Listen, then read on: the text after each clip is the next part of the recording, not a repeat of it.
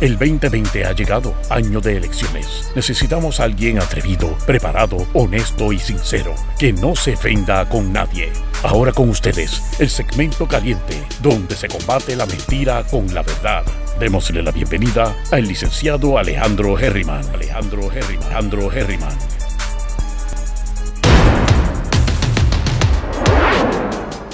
Saludos mi gente, bienvenidos y bienvenidas una vez más a Herriman TV, sesión de la mañana. Los que han estado desde el comienzo del countdown se pudieron haber percatado que otra vez Liberty. Eh, Eso es como le da la gana. A las 8 de la mañana, yo ya yo estoy pensando que, hay algo pasando extraño. Yo le voy a dar, una- yo le voy a dar un, yo voy a borrar mi computadora y le voy a tener que darle, este, empezarla de nuevo a ver si es que tiene que ver. Ellos dicen que el problema es de ellos, pero yo tengo problemas con el hotspot y con el internet de Liberty. Así que ya yo no sé ni qué pensar. Pero de todas maneras, mi gente, vamos a estar contentos y no me digan que esta musiquita no está buena. Porque esta es la musiquita que yo les estoy poniendo a ustedes. No me digan que no está buena. Vamos a ver cómo se escucha esto. Adiós. ¿Por qué no se escucha? Ah, porque tengo que subirla más. Qué raro. Por alguna razón. Ah, bueno, que como eso está, déjame ver si yo puedo añadirlo a este. Fíjate qué raro. Pues no sé. De todas maneras, mi gente, lo dejamos para después. Estoy pompeado y acabo de ver una noticia, que es la que puse en, en el título, en el titular, que es María Conte, que ella es la que la jefa en el negociado de ciencia forense y está diciendo que si no le separan del Departamento de Seguridad Pública que ella va a renunciar. Mi gente, ella tiene otras motivaciones públicas, pero yo llevo ya más de un año diciendo, ciencia forense no puede ser parte del Departamento de Seguridad Pública y ese es el tema principal que yo quiero hablar con Denise Márquez. Así que, y lo voy a hablar. Así que me agrada ver a la jefa, a la que está metida en el meollo y de la, y de la, la que no conozco, pero me han hablado muy bien. Yo conozco personas en diferentes lugares y yo pregunto y soy averiguado. Y me han hablado muy bien de ella. Ella fue la que logró abrir nuevamente Ponce porque Ponce estaba cerrado. Los cadáveres estaban viendo todo en- en- en- en San Juan.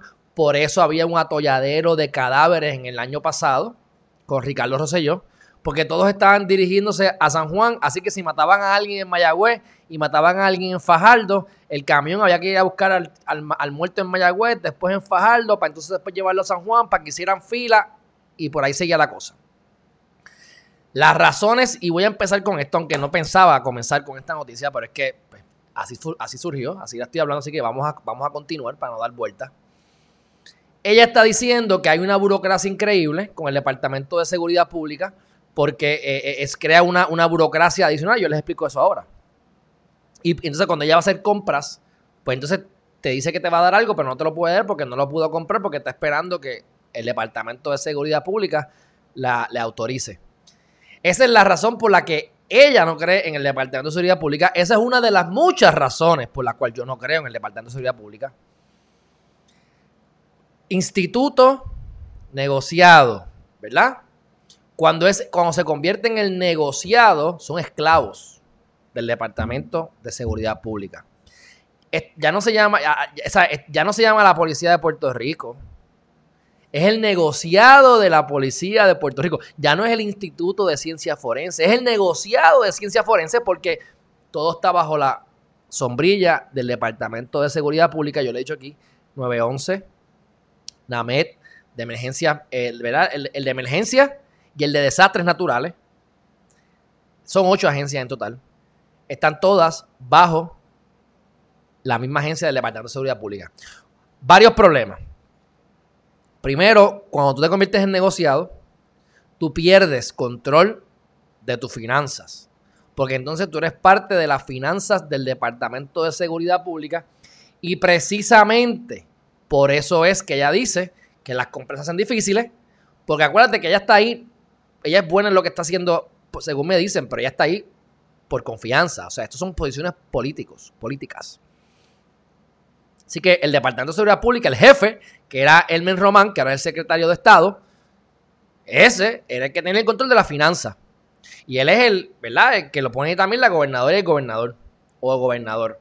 Entonces tú estás adentro y tú empiezas a tratar de proteger tu trabajo y a tratar de cubrirle las nalgas a los jefes, que son los políticos que te pusieron en esa posición. Entonces, pues no tienes ya control de la finanza. Entonces, cuando tú vas y hablas con empleados de ciencia forense, te enteras y te das cuenta de todas las barbaridades que han pasado por años y cómo las decisiones se toman en base a política y no en base a descubrir la verdad y el mejoramiento o, el mejor, ¿verdad? Este, o, lo que más le convenga a dicha agencia o negociado ahora, ¿verdad? Instituto antes negociado ahora. Ahora. Porque es que yo, ¿cuál es mi razón principal? Por la cual yo entiendo que ciencia forense, específicamente ciencia forense, no debe estar en el Departamento de Seguridad Pública. Matan a alguien Tú vas al departamento de ciencias forenses y te dicen en el negociado que la misión, aunque la misión la han cambiado, yo aquí abrí el website y la misión la cambiaron, pero la misión es esclarecer la verdad. Vamos a utilizar la ciencia y a nuestros expertos para esclarecer la verdad de las escenas del crimen. Ok, vamos a hacer el análisis rápido, sencillo, al grano. Yo soy abogado de defensa. Ejemplo. ¿Verdad? Abogado criminal. Acusan a X persona. Yo soy el abogado de esa persona. Ciencia forense. Cuando sentemos allí a testificar al experto en ciencia forense o al empleado de ciencia forense. ¿Usted cree que yo le voy a hacer un interrogatorio o le voy a hacer un contrainterrogatorio? La diferencia.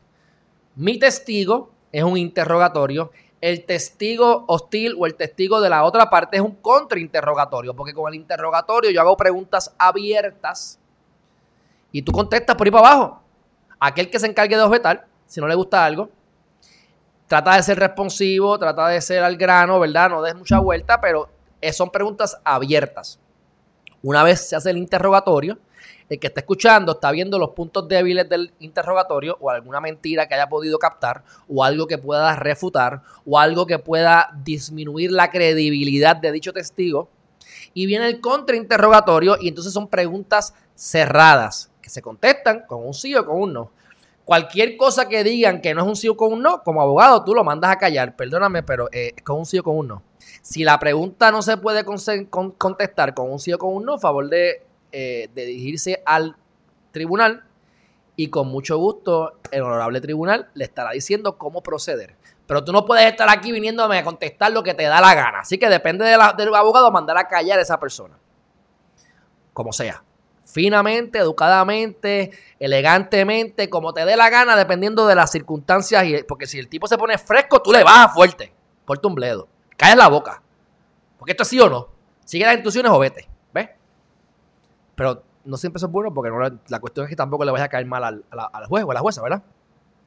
Así que este, yo trato de ser más buena gente hasta que el puño te lo meto duro y te lo meto hasta adentro. Pero usualmente dejo que tú me des dos o tres, te me salgas dos o tres veces para yo tener la excusa de darte de bofetada. Porque a mí no me gusta darte suave. Si yo te doy, te voy a meter con todo mi fuerza. O sea, es, es, para que no te pares. Esa, esa, es mi meta. Que no te pares. Si yo no te voy a dar. Si te doy, es para que no te pares. Así que es la misma cosa. Eso le pasó al abogaducho este que, me, que, sé, que, que en plena corte se puso a decir busti lo cogí, que yo les conté, que por poco le damos a atacar el corazón. Que le dice al juez, ah, no es mi culpa que tú no sepas objetar sobre mí. Pues ahí, en ese momento, yo cogí, me saqué el pipí y le empecé a meter con él en la cara. ¡Pa! ¡Pa! Hasta que le gané, le, gané, le gané la vista, le gané el caso, le gané todo. Lo dejé así. Yo me lo disfruté todo. No me acuerdo el nombre de él, lo tengo por ahí. Pero bueno, ese es un ejemplo, ¿verdad? Así que ciencias forenses es un contrainterrogatorio. ¿Qué les quiero decir con esto? Que ellos están trabajando para fiscalía. Los fiscales se reúnen con los funcionarios de ciencias forenses para ver cómo vamos a meter preso al acusado. Eso es, eso es la práctica, eso es lo que ocurre.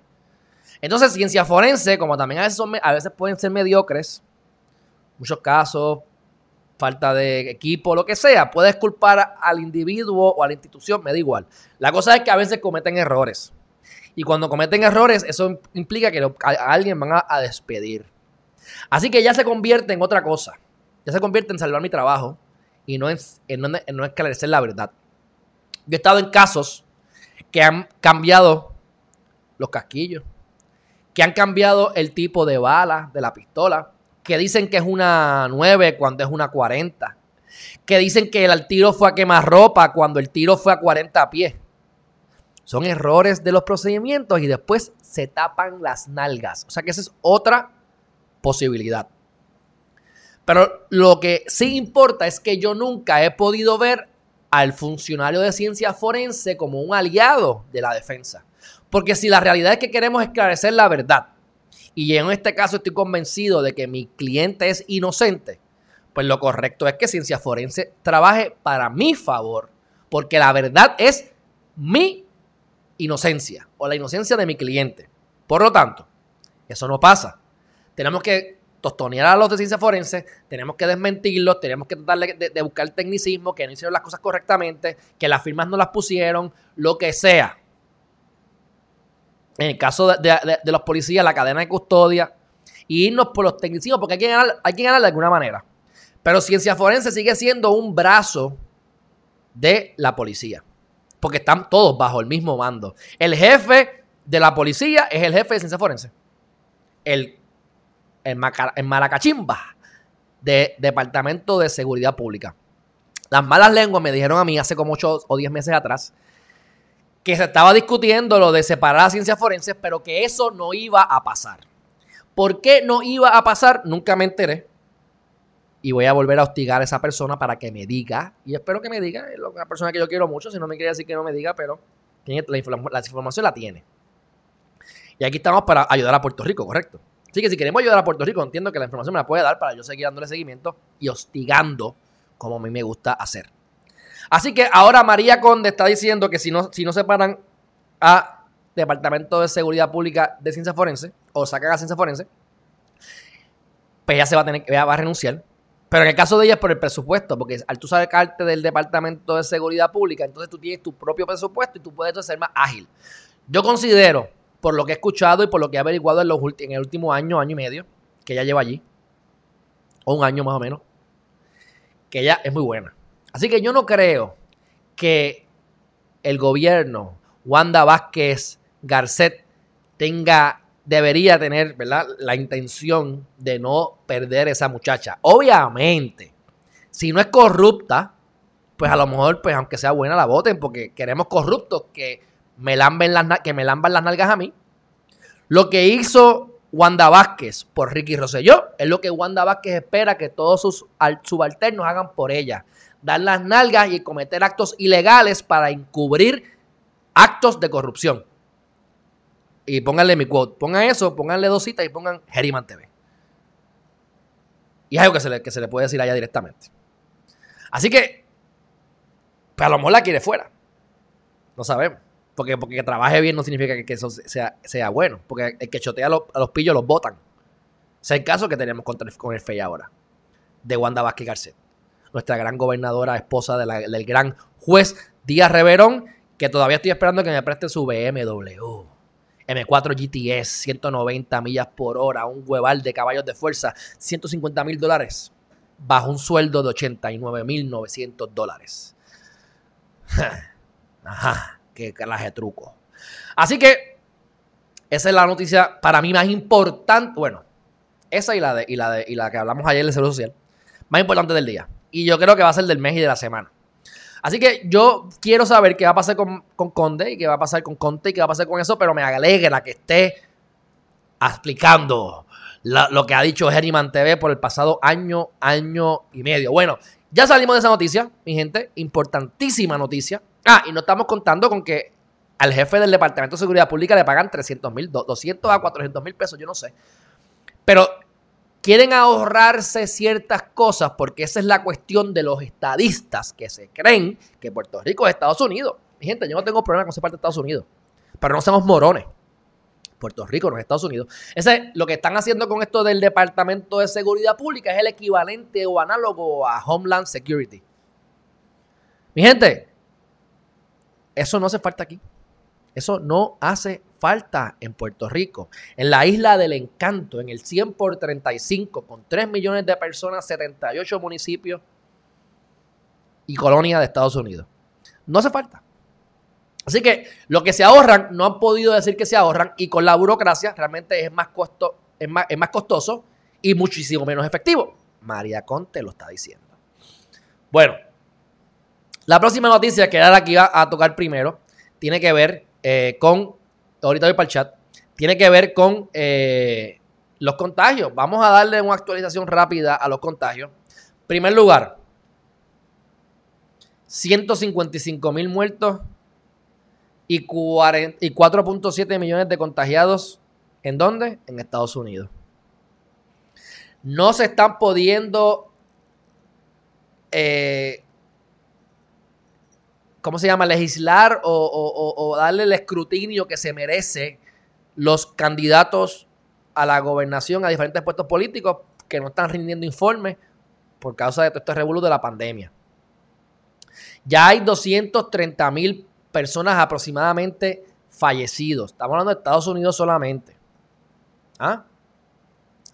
En Puerto Rico, supuestamente, pues dicen que ha bajado, ¿verdad? Como quiera, para mí está altísimo dentro de las expectativas, pero tenemos 267 casos confirmados, 237 probables, que eso es mucho para lo que había eh, originalmente. Seguimos en aumento, o, aunque disminuimos un poco, pero seguimos allá trepados, allá trepados.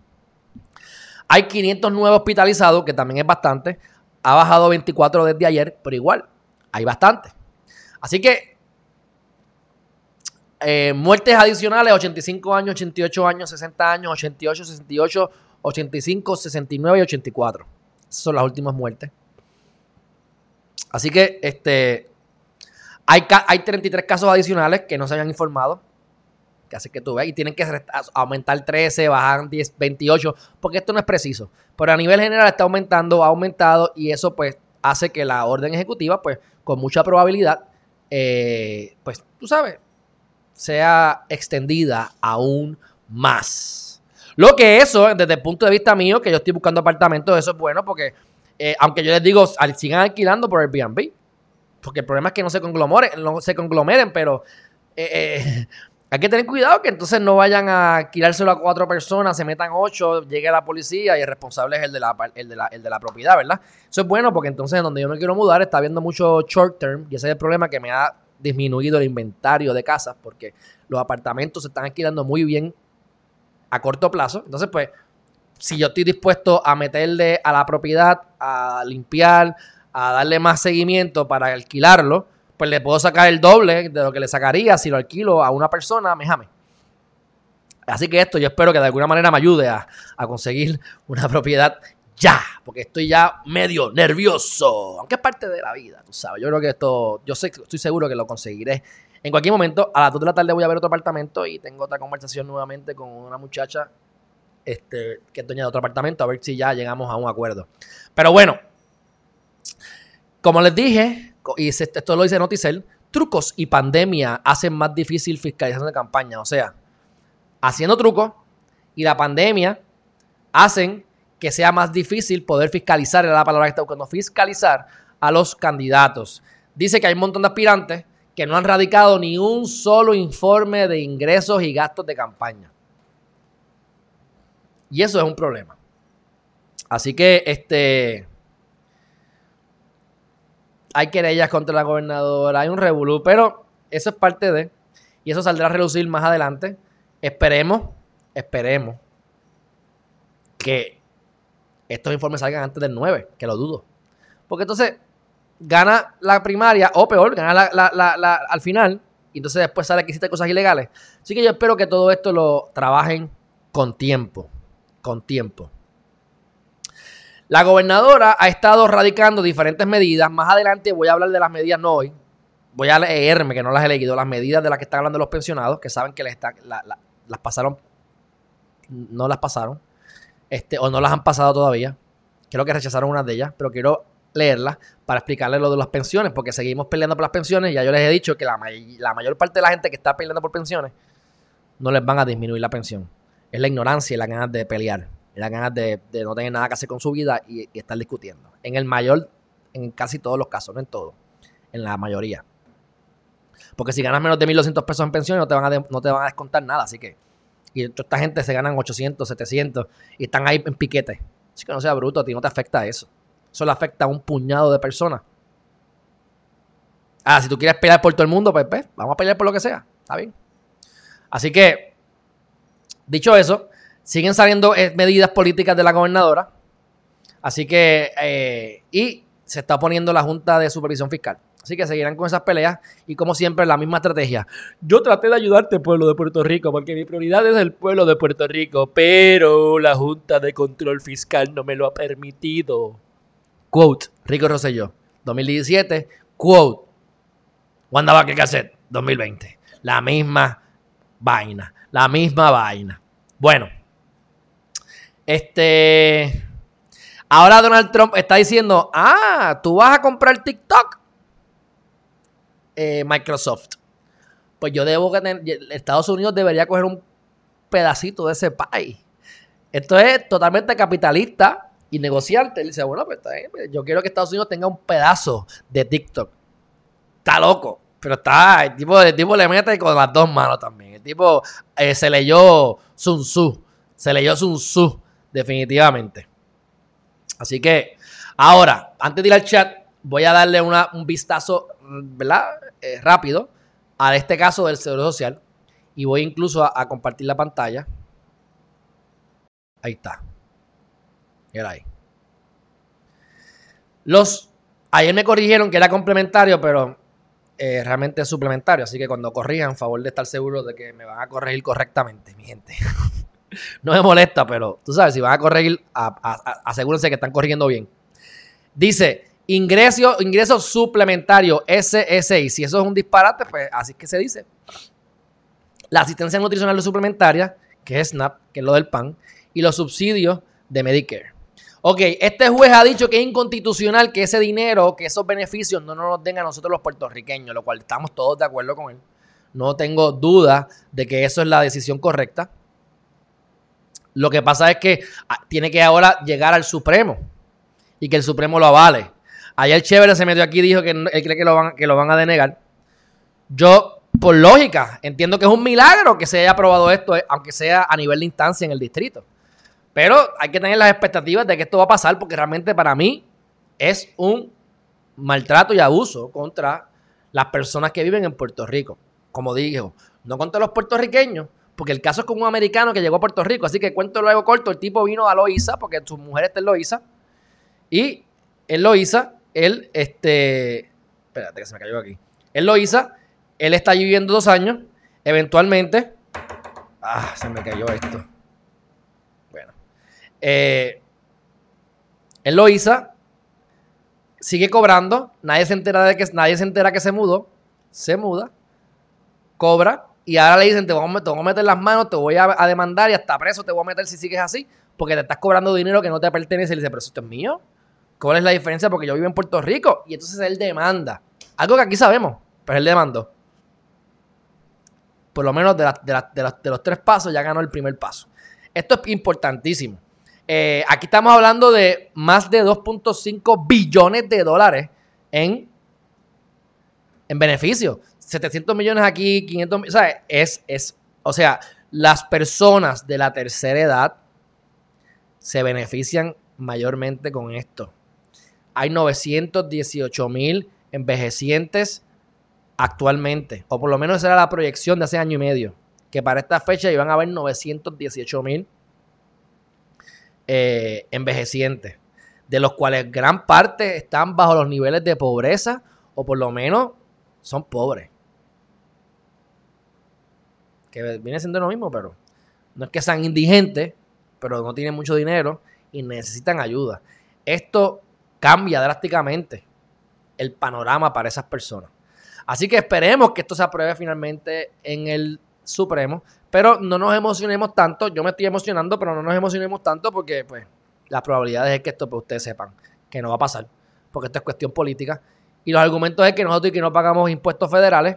Pero como les he dicho, se ha aprobado que nosotros le damos, y eso lo dice el mismo caso, 6 billones de dólares y más al Fondo General de Estados Unidos. Sin contar a Walmart, sin contar a Costco, sin contar a todas las empresas, porque recuerda, nos han adiestrado a ser consumeristas y por eso es que somos los mejores coloniados. Porque nos, nos colonian, hacen con nosotros lo que les da la gana y somos los mejores clientes, porque compramos y comemos como bestias, hasta con chavos que no son nuestros, hasta sin tener dinero vamos a comprar, tarjeta de crédito y olvídate el resto y seguimos comprando y me compro un Mercedes para que piensen que tengo chavos, aunque valga que es un Mercedes porquería. Y aunque y vale 50 mil pesos, aunque debería costar 10 mil pesos, pero lo compro para que digan que me va bien. Obviamente, para que no sea Herriman que ve el carro y se sabe que, que tiene ese carro, es que no tiene chavos. Para uno de verdad. Así que somos los mejores consumeristas. Aquí gastamos por lo que sea. Miran ahora, han aumentado, han aumentado como un 30% las visitas en clasificados online. Así que entre la gente que está ahora con dinero, están alquilando, están pagando 6, 7, 8, 9 meses de cantazo a veces, los he visto. Yo estoy ofreciendo por ahí pagar 3 meses de cantazo. Pero he visto 6, 7. Porque, hay más chavos. Hay más chavos ficticiamente, pero hay más dinero por ahora. Y la gente rápido lo gasta. En vez de ahorrarlo, lo gasta. Eso es lo que nos han adiestrado. Y no es que Estados Unidos sea malo por habernos acostumbrado a eso. No es que Estados Unidos hace eso con sus propios ciudadanos. Eso es parte de ser miembro de la gran Unión Americana.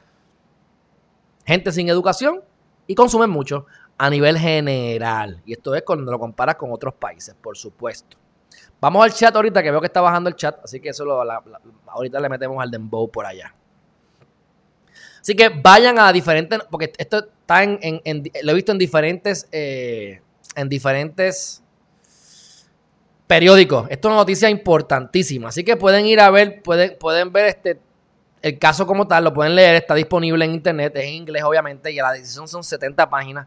No me la he leído, no creo que me la lea completa. Lo más importante es lo que les estoy diciendo.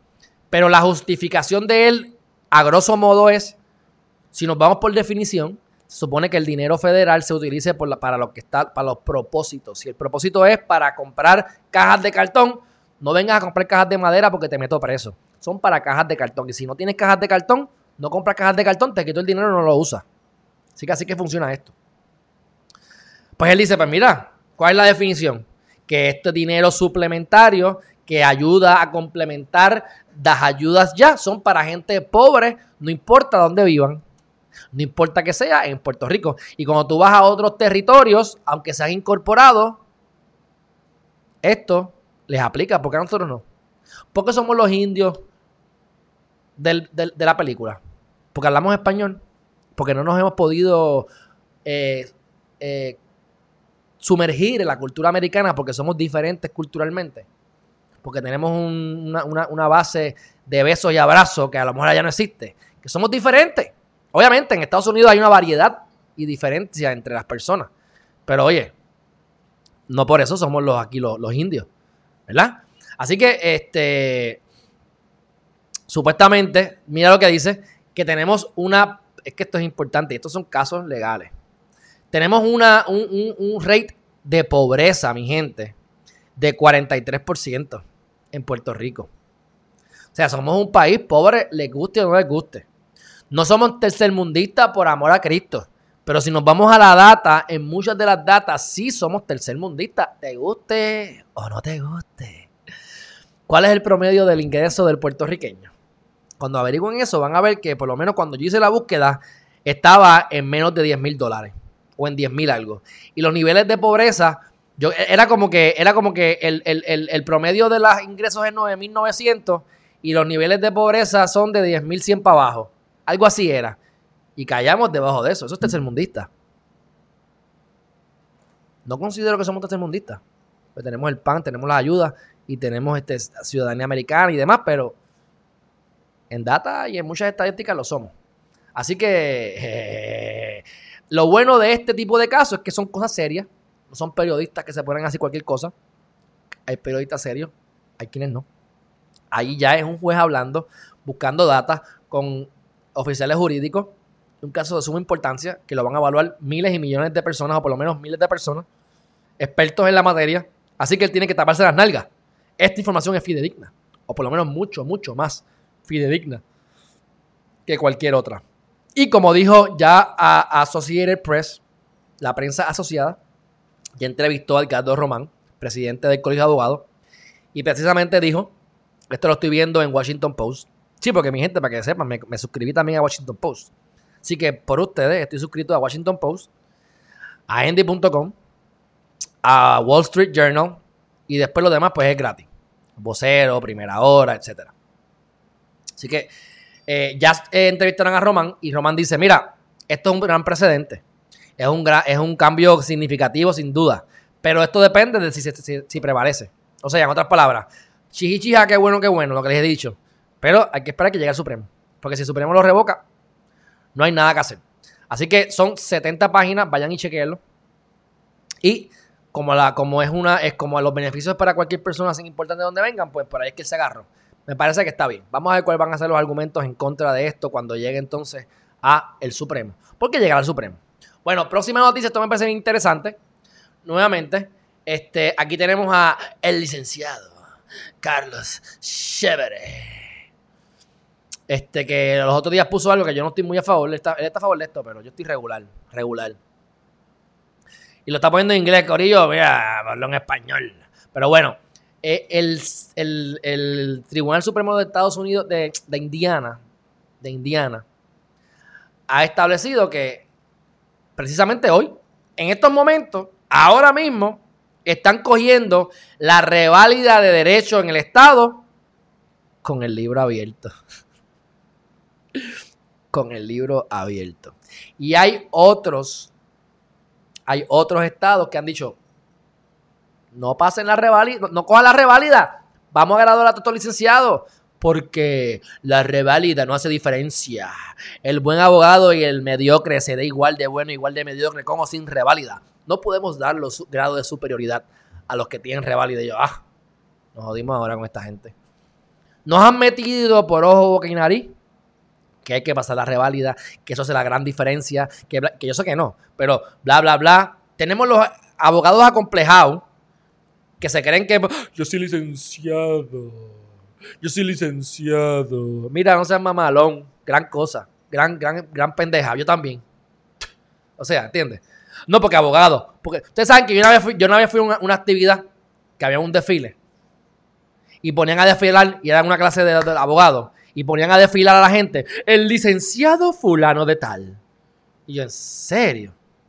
El licenciado, la licenciada fulana de tal. Y de momento, el abogado se odió. Ese se colgó en la reválida y todo el mundo se enteró porque estos son unos acomplejados que tienen que llamarle licenciado a todo el mundo. Eso, ese corillito a mí no me gusta porque son acomplejados. Ay, que yo soy licenciado. Mira, yo me puedo limpiar las nalgas con todos los papeles que yo tengo, que si corredor de bienes raíces, que si relacionista público, que si... Lo hago porque cada cosa tiene su propósito, pero soy el mismo de... Es más, miren esta foto que me enviaron para que se caigan de fundillo y se rían, mi gente. Para que se rían. Déjame ver aquí esta foto que me enviaron. Que de verdad me parece que eh, es casualidad. Porque quien me la envía es una amiga mía que yo conozco desde hace como 20 años.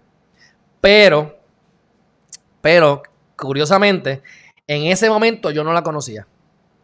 Pero estábamos en la misma escuela. Yo la conocí 10 años más tarde, en otra escuela. Pero mírenla aquí.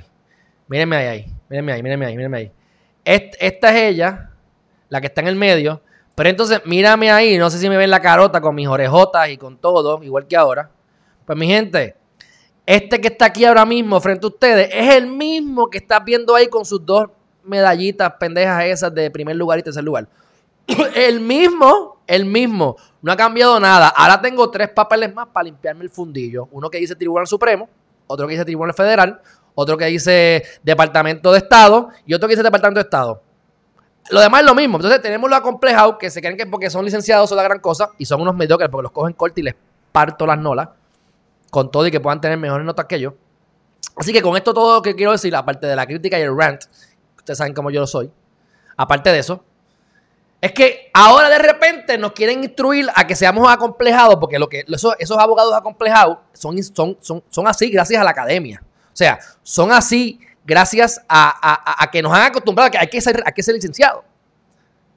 ¿Entiendes? Pero ahora, como hay pandemia, pues ahora los jueces del Supremo, ah, pues, pues, eso, no hace, eso no hace diferencia. No tienes que coger la reválida.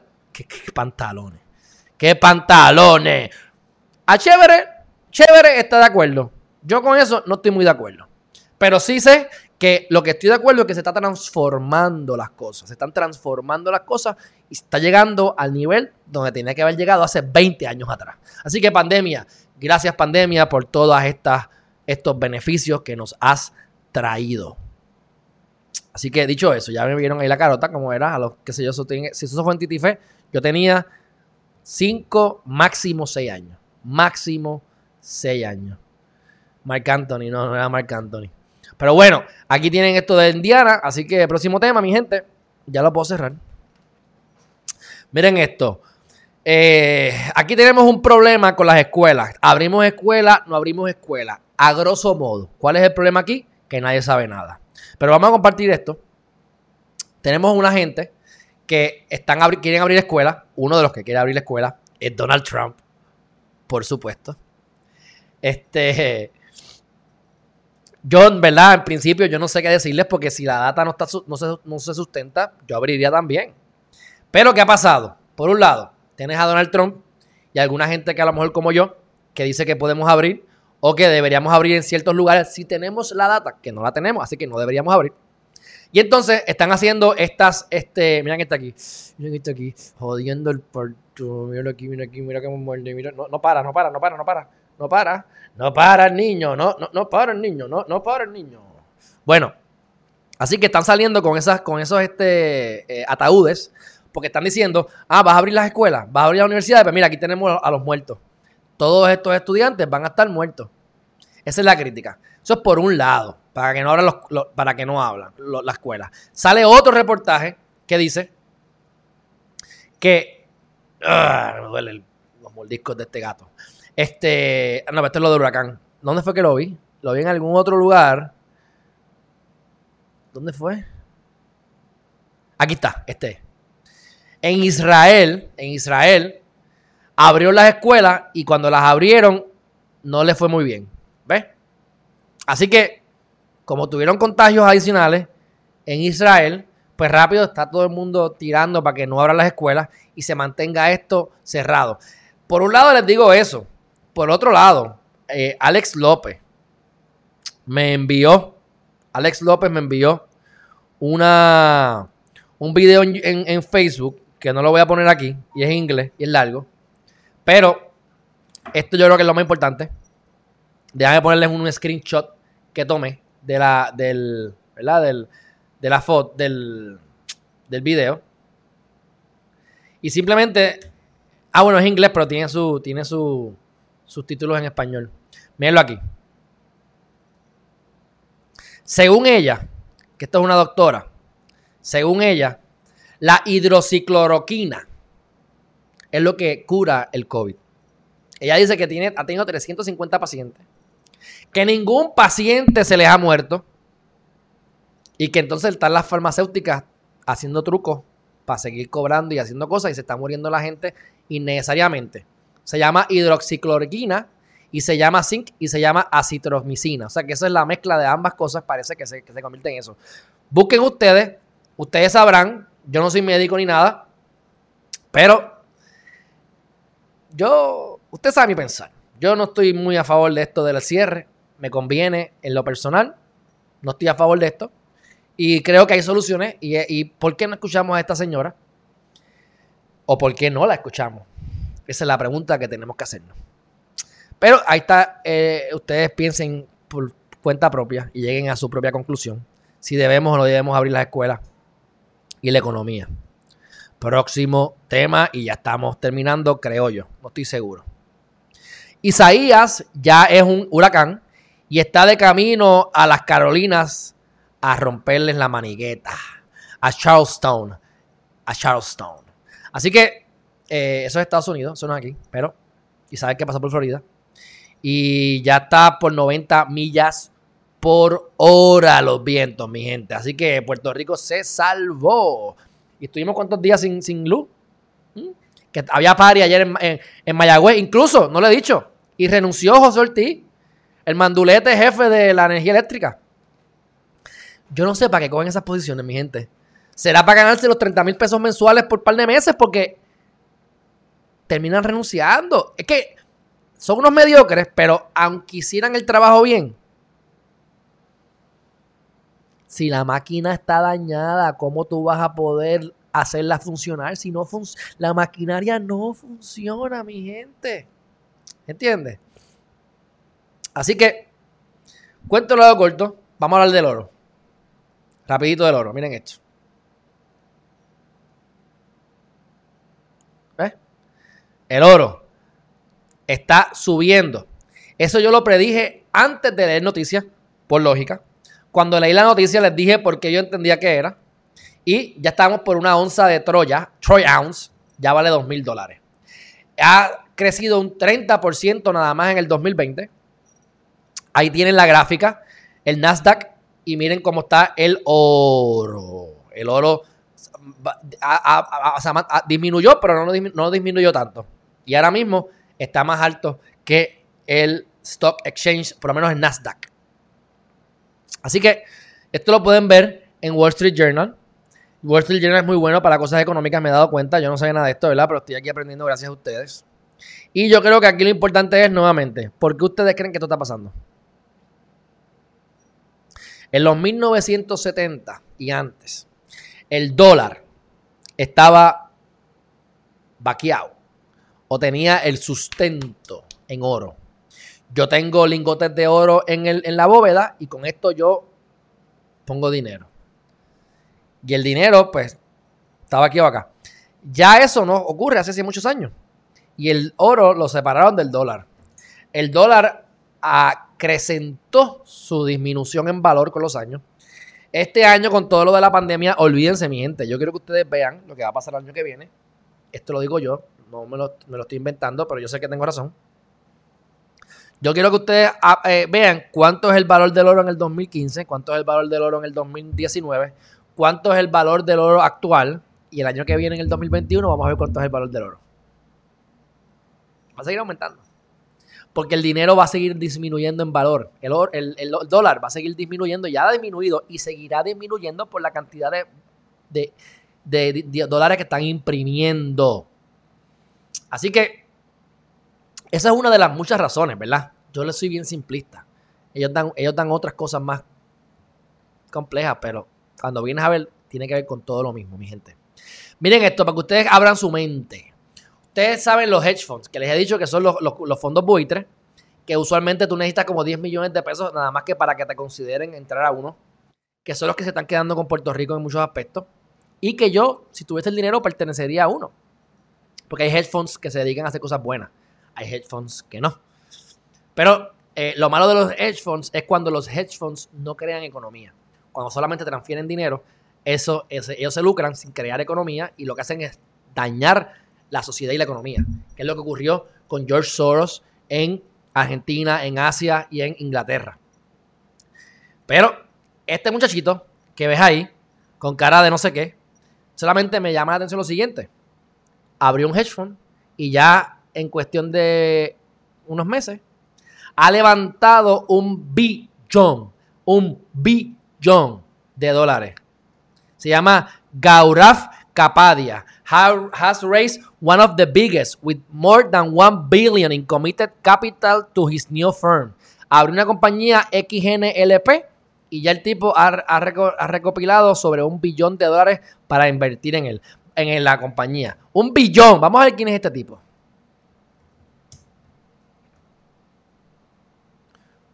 Digo, si es que el internet le da la gana de funcionar, ¿verdad? O ya no tengo internet. Yo estoy conectado. Estoy online. Yo espero estar online. Porque esto está violento. Mira, no me, no me mueve. ¿Qué les parece mi internet? Chévere. Bueno. ¿Mm? Sí, porque si fuera gratis, pero aquí pagamos el doble de internet de Estados Unidos.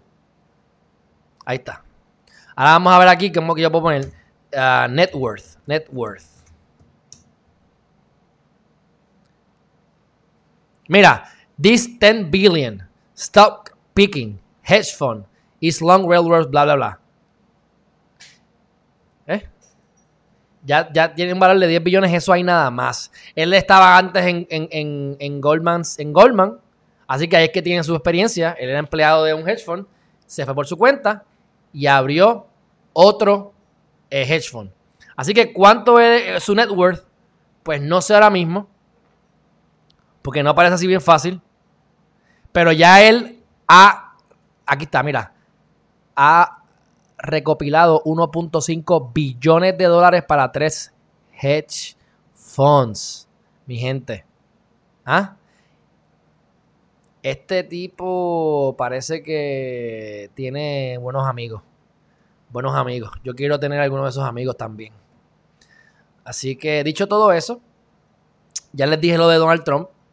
Eh, están ahí tratando de, sacarle chavitos hasta eso, Mr. Trump.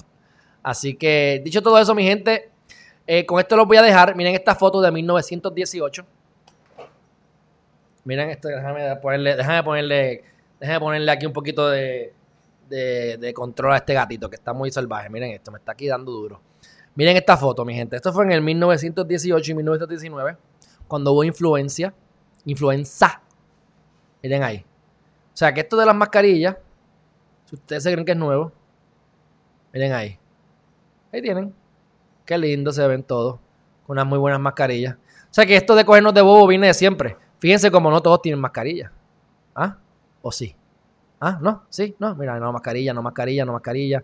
Y por ahí para abajo la mayoría no tiene mascarilla. Pero si meten los dos o tres con mascarilla. Así que esta no es la primera vez que esto ocurre. Y estoy casi seguro que no será la última. Este, y está bien cómico porque si ustedes ven las otras fotos, hay unas mascarillas sumamente, sumamente eh, cómicas y extrañas.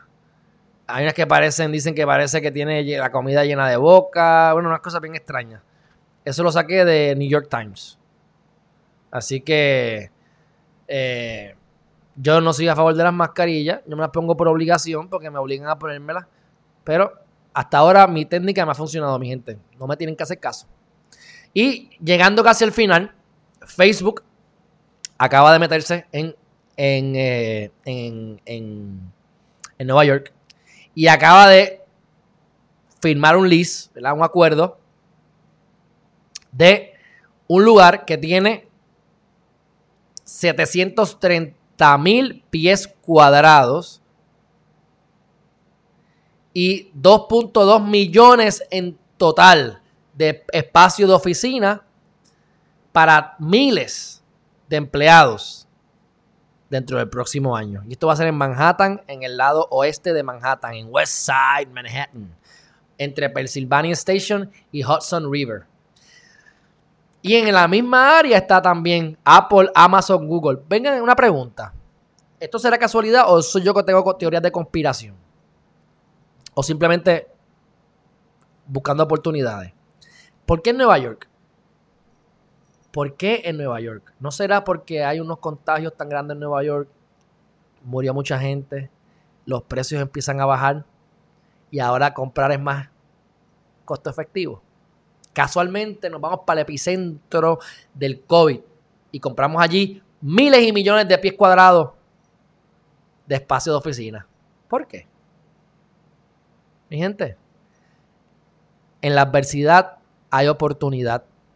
¿Estás aprovechando las oportunidades que la vida te está dando o estás comiendo M y te estás quejando? Eso es algo bien personal. Pero analice nada más por qué Nueva York. Y no solamente Facebook, Amazon, Apple, Google. Las compañías más grandes del planeta, mi gente. Ahora, por último, por último, y yo sé que me han dicho un montón de cosas. Este, creo que a Melvin me dijo algo que me, que me envió, no lo he visto. Pero antes de terminar, si quiero que ustedes sepan que Argentina, déjame ver aquí cómo lo. Déjame ver aquí cómo lo. cómo lo proyecto.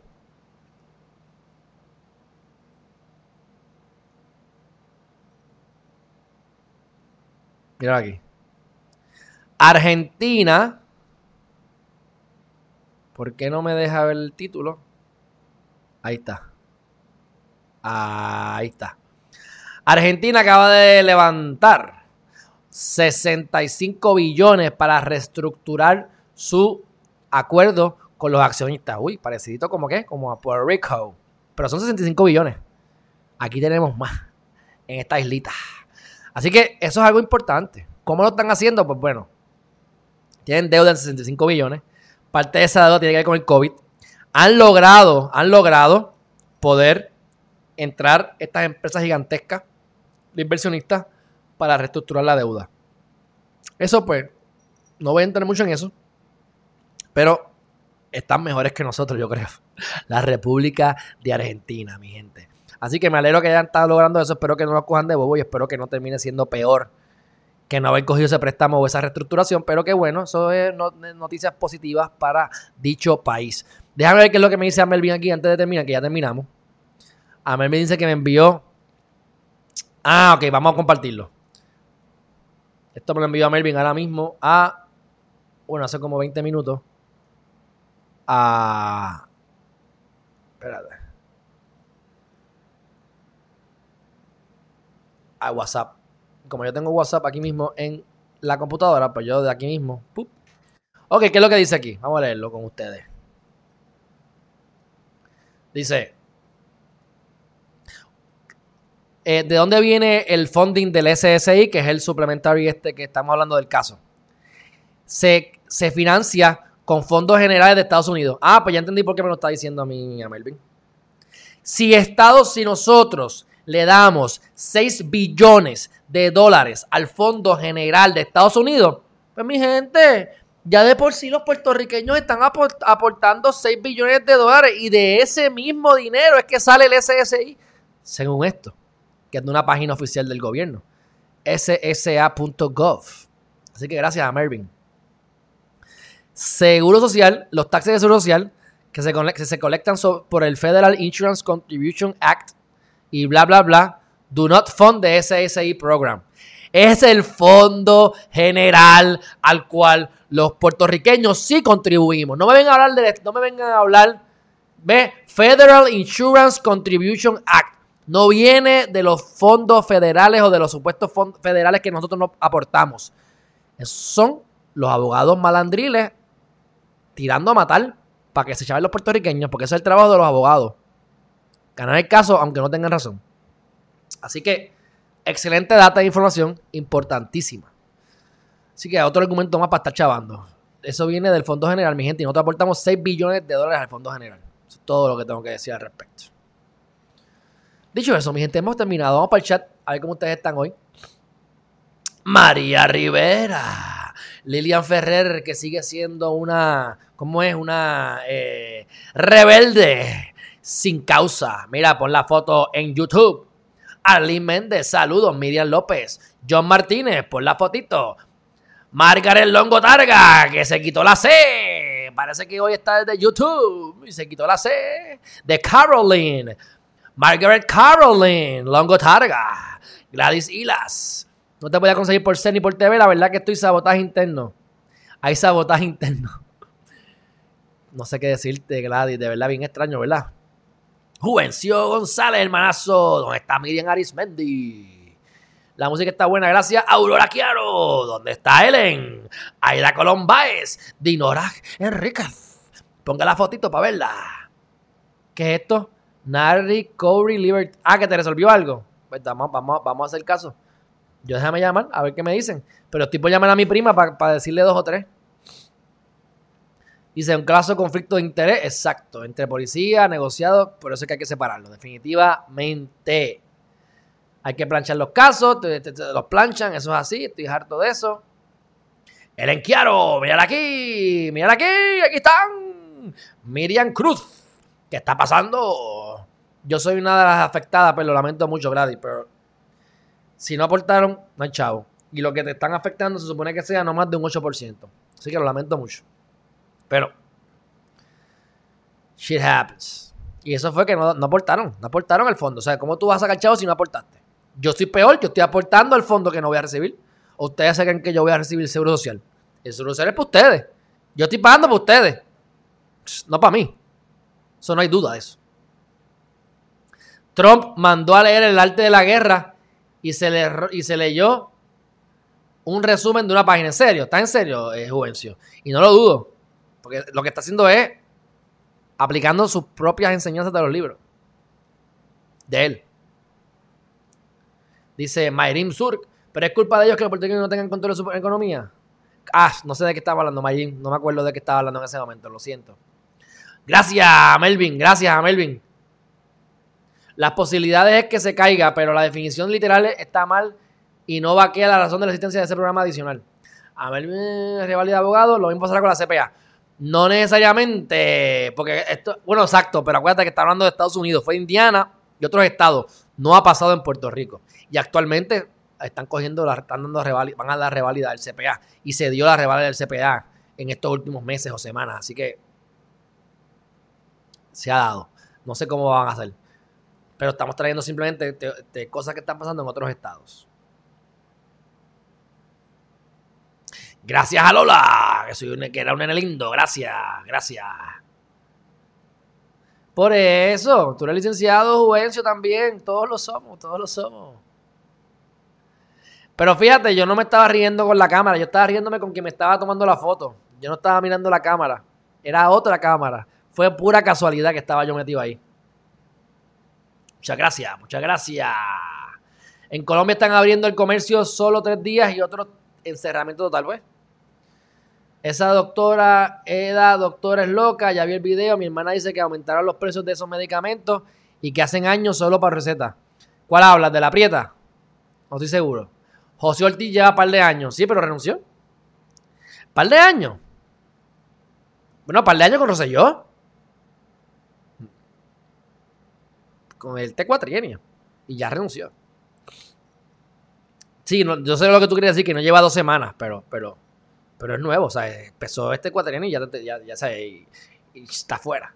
Y no empezó con, yo creo que empezó con, déjame, buscar cuándo fue que él empezó. ¿Cuándo? José Ortiz. Antes de irnos, antes de irnos, para salir de duda, porque imagínate, no me quiero quedar con la duda. Este gato está intenso, intenso a morir. Mira, ok, dice aquí José Ortiz AEE. E.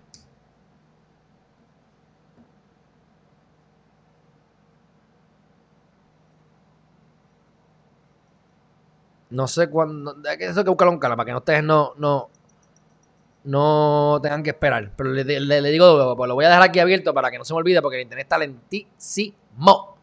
Pero bueno. Este. Dice por aquí Michelle Atiles, ¿qué está pasando? Saludos. Alegría del mar. ¿Qué pasa, Alessi? Un abrazo Manicato Naniki, no te vi hace tiempo, que bueno estás aquí. Saluda a Chris Meli, Lola Miranda. Bueno, mi gente, hemos terminado. Este que está aquí va a comer, tengo hambre. El gato me tiene, me tiene, me tiene a mí, me tiene chavao, me tiene todo mordido. Pero bueno, mi gente, gracias por estar con nosotros una vez más.